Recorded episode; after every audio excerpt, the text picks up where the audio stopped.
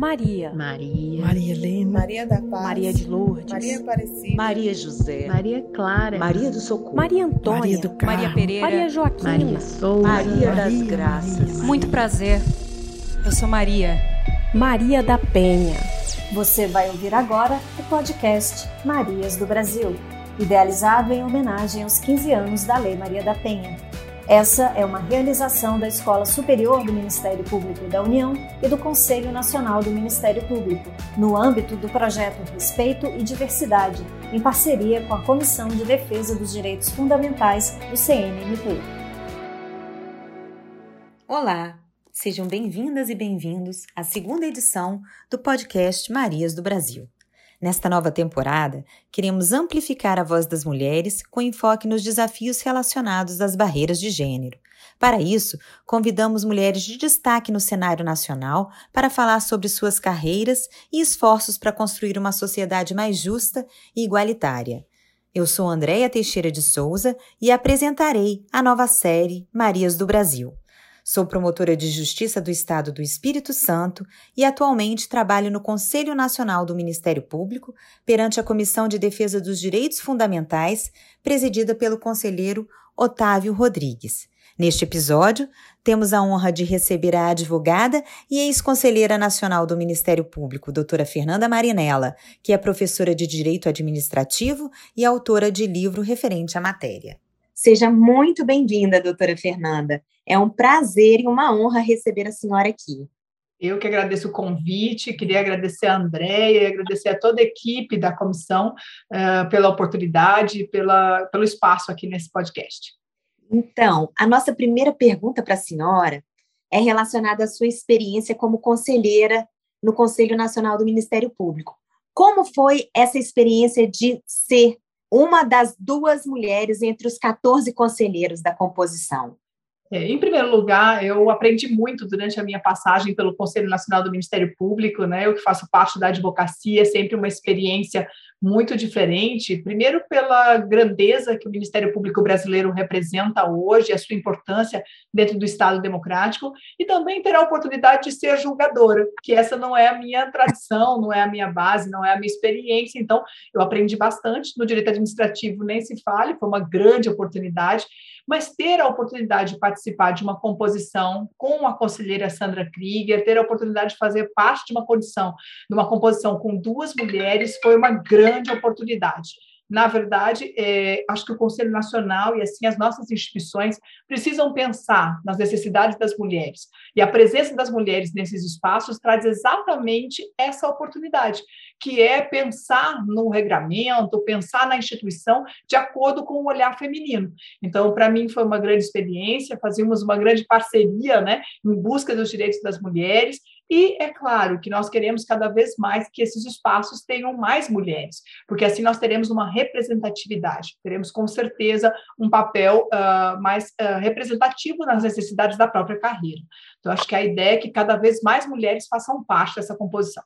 Certamente. E como conselheira, a senhora apresentou uma proposta visando a equidade de gênero no Ministério Público. A proposta prevê a participação de, no mínimo, 30% de mulheres, seja na condição de palestrantes, instrutoras, coordenadoras, em todos os eventos realizados no âmbito do Ministério Público e dos órgãos educacionais de cada unidade. A senhora poderia explicar um pouco mais sobre essa iniciativa? É, na verdade, acho que nós temos grandes mulheres dentro da história do Ministério Público, dentro da história entre os operadores do direito e operadoras do direito, mulheres preparadas e capacitadas, e que muitas vezes não participam dos eventos, das mesmas debates, das discussões no nosso país, e algumas vezes por falta de oportunidade. Eu digo sempre que enquanto o nosso legislador for masculino no país, as normas são pensadas de acordo com as necessidades dos homens. E no Conselho Nacional, a situação não é diferente, até porque muitas regras são debatidas e discutidas dentro do Conselho Nacional.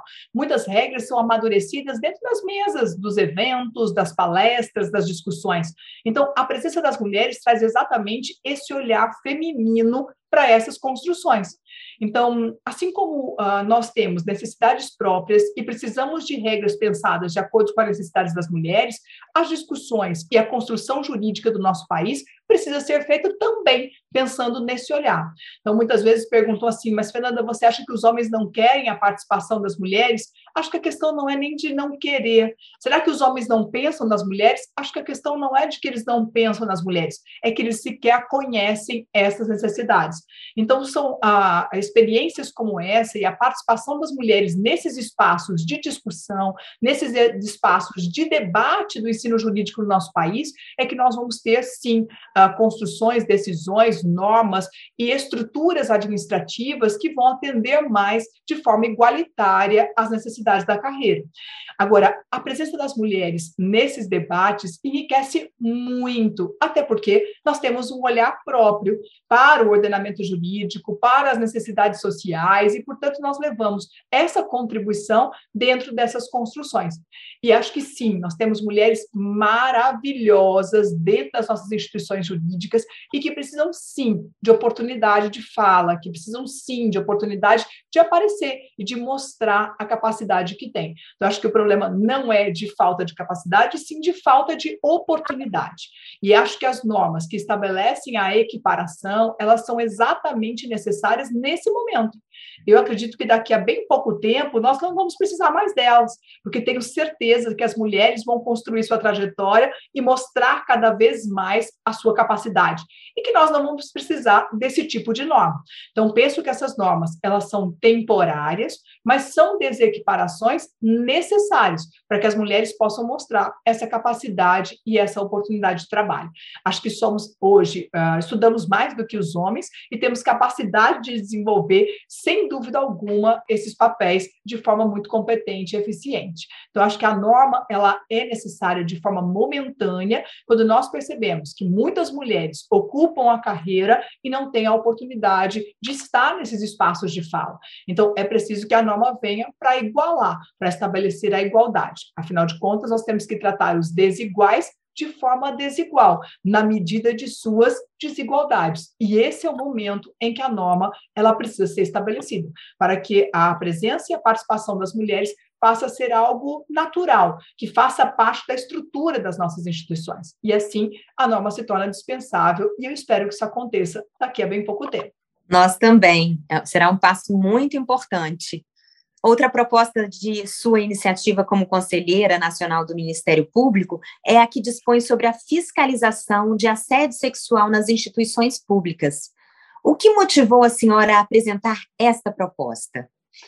Bom, primeiro nós temos que ter a certeza de que este problema existe e está muito mais presente na nossa realidade do que a gente imagina ou quer crer. Na verdade, o assédio moral e o assédio sexual, infelizmente, está dentro das nossas instituições. E nós não podemos colocar esse problema embaixo do tapete. Nós não podemos fingir que esse problema não existe. Qual é a realidade hoje das nossas instituições para enfrentar esse problema? Bom, o primeiro ponto e a primeira preocupação que veio na minha cabeça é que muitas vezes quem pratica o assédio é também a autoridade competente para punir o assediador, o que muitas vezes se torna praticamente um impeditivo para que o assédio seja efetivamente punido. Então, muitas vezes, a autoridade, ela é uma autoridade que pratica o assédio e ela mesma é a competente para punir. Então, ela não vai querer ou ela não vai cumprir esse tipo de responsabilidade. Então, a primeira questão é que nós precisamos criar órgãos para a responsabilização do assédio, que sejam órgãos que efetivamente tenham a imparcialidade necessária para julgamento desse tipo de conduta. Uma outra questão que eu acho muito importante é ter canais próprios para que a mulher tenha coragem de denunciar. Porque muitas vezes o que acontece nas nossas instituições é o medo, é o temor. Ela não tem para quem denunciar. E o canal ouvinte também muitas vezes está envolvido, ou com o assediador, ou com aquele que pratica o assédio. Então, a necessidade de termos canais próprios para receber essa denúncia das mulheres, para que a gente possa acolher essas denúncias e efetivamente tomar as providências necessárias. Uma outra questão importante é a conscientização para o enfrentamento do problema. eu sempre digo que enquanto nós não tivermos diagnóstico sobre uma determinada situação, nós também não temos política pública. Uma política pública só passa a existir a partir do momento que a gente tem os números para enfrentar essa política. Quando eu não sei o tamanho do problema, eu não faço nada para enfrentá-lo. Então, a necessidade de um diagnóstico no que diz respeito ao assédio moral e sexual no país é um elemento indispensável para que as políticas públicas sejam pensadas, sejam construídas e implementadas. Então, alguma das, algumas normas propostas é exatamente é, incentivar as mulheres a denunciar, dar a essas mulheres a segurança para que elas possam fazer a denúncia e não serão perseguidas no dia seguinte, não serão uh, discriminadas no dia seguinte ou até ridicularizadas, o que acontece muitas vezes nas nossas instituições. Então, é conscientizar e incentivar essas mulheres a denunciar, ter canal próprio para receber as denúncias e, em contrapartida, tomar as providências necessárias para enfrentar o problema, para punir o infrator, para responsabilizar o infrator.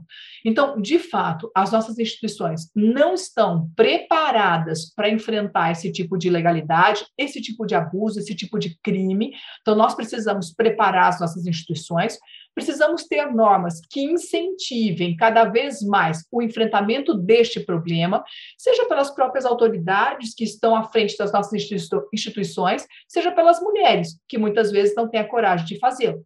Então, é preciso a conscientização, é preciso a capacitação dos nossos atores, dos nossos agentes públicos para enfrentar esse problema, e é necessário criar os canais específicos para o enfrentamento dessa situação. Então, a proposta veio exatamente com essa ideia. Na verdade, ela surgiu a partir de um evento que nós realizamos através da Unidade Nacional de Capacitação, no Em Pauta. Nós ouvimos, na verdade, de alguns magistrados e membros do Ministério Público o quanto esses números são assustadores e a partir desse encontro, nós criamos, então, em várias mãos, né, essa proposta que foi levada ao plenário do Conselho Nacional do Ministério Público. E a ideia é efetivamente enfrentar o problema no nosso país. Muitas vezes a gente escuta a história do feminicídio, né? Como os números assustaram durante a pandemia, quantos números são assustadores do feminicídio no nosso país. E eu digo que esses números, eu acho que muitos deles já existiam, doutora, mesmo antes da pandemia, mesmo antes da identificação do crime de feminicídio. Mas que esses números só se tornaram aparentes a partir do momento que a conduta foi tipificada como tal. E assim a notificação passou a acontecer de forma específica, de forma individualizada. E a passa a partir daí a possibilidade de criar política pública para enfrentar. Porque eu sei qual é o tamanho do meu problema e eu sei que ele precisa ser enfrentado. E eu penso que o assédio moral e o sexual é a mesma coisa. Nós não temos números claros no que diz respeito a quanto isso acontece dentro das nossas instituições. A gente sabe que acontece. E o que é mais grave? Esse tipo de conduta compromete a eficiência na prestação do serviço público. Porque a mulher que vive assédio no trabalho, ela não produz bem. A mulher que vive assédio no trabalho, ela não consegue prestar um serviço de forma eficiente. Então, se a gente pensa na população que tem como objetivo a prestação de um serviço público eficiente, nós estamos comprometendo. Esse serviço não será prestado. Para além da preocupação com a vida e com a saúde mental da nossa servidora porque, na verdade, ela não vai conseguir manter o equilíbrio, manter a sua saúde mental. Então, é pensando na sociedade, pensando na qualidade da prestação de serviço público, que nós precisamos enfrentar o assédio moral e sexual nas nossas instituições, mas é também pensando na saúde física e mental das nossas servidoras públicas. Afinal de contas, tudo isso custa muito caro para os cofres públicos e nós não podemos permitir que isso continue acontecendo. Mas para que a gente possa enfrentar de forma responsável esse problema, nós precisamos, de fato, ter um diagnóstico. Precisamos ter uh, a coragem de denunciar cada vez mais essa conduta. Precisamos ter canais próprios que vão fechar esses números e levantar os dados para que as medidas possam ser aplicadas. Então, acho que sim, é um problema que tem que ser enfrentado. Acho que hoje ele ainda não está sendo enfrentado de forma adequada nas nossas instituições, e acho que isto compromete, sem dúvida alguma, a eficiência, a prestação dos serviços públicos no nosso país. Obrigada, doutora Fernanda Marinella, por tantos esclarecimentos importantes. Nós esperamos que a sua experiência inspire a todas e todos que nos escutam agora. Eu queria agradecer também, doutora Andréa, pela oportunidade de estar nesse podcast hoje, agradecer ao conselheiro Otávio Rodrigues pelo convite, pelo espaço aqui cedido. Eu sempre digo que nós, mulheres, já representamos mais de 50% do eleitorado nacional, já estudamos mais do que os homens, já temos mais conta bancária do que os homens, já compramos mais carro zero do que os homens e precisamos ocupar esses espaços da mesma forma, para construir um ordenamento jurídico mais justo e que atenda efetivamente as necessidades de toda a sociedade, de homens e mulheres.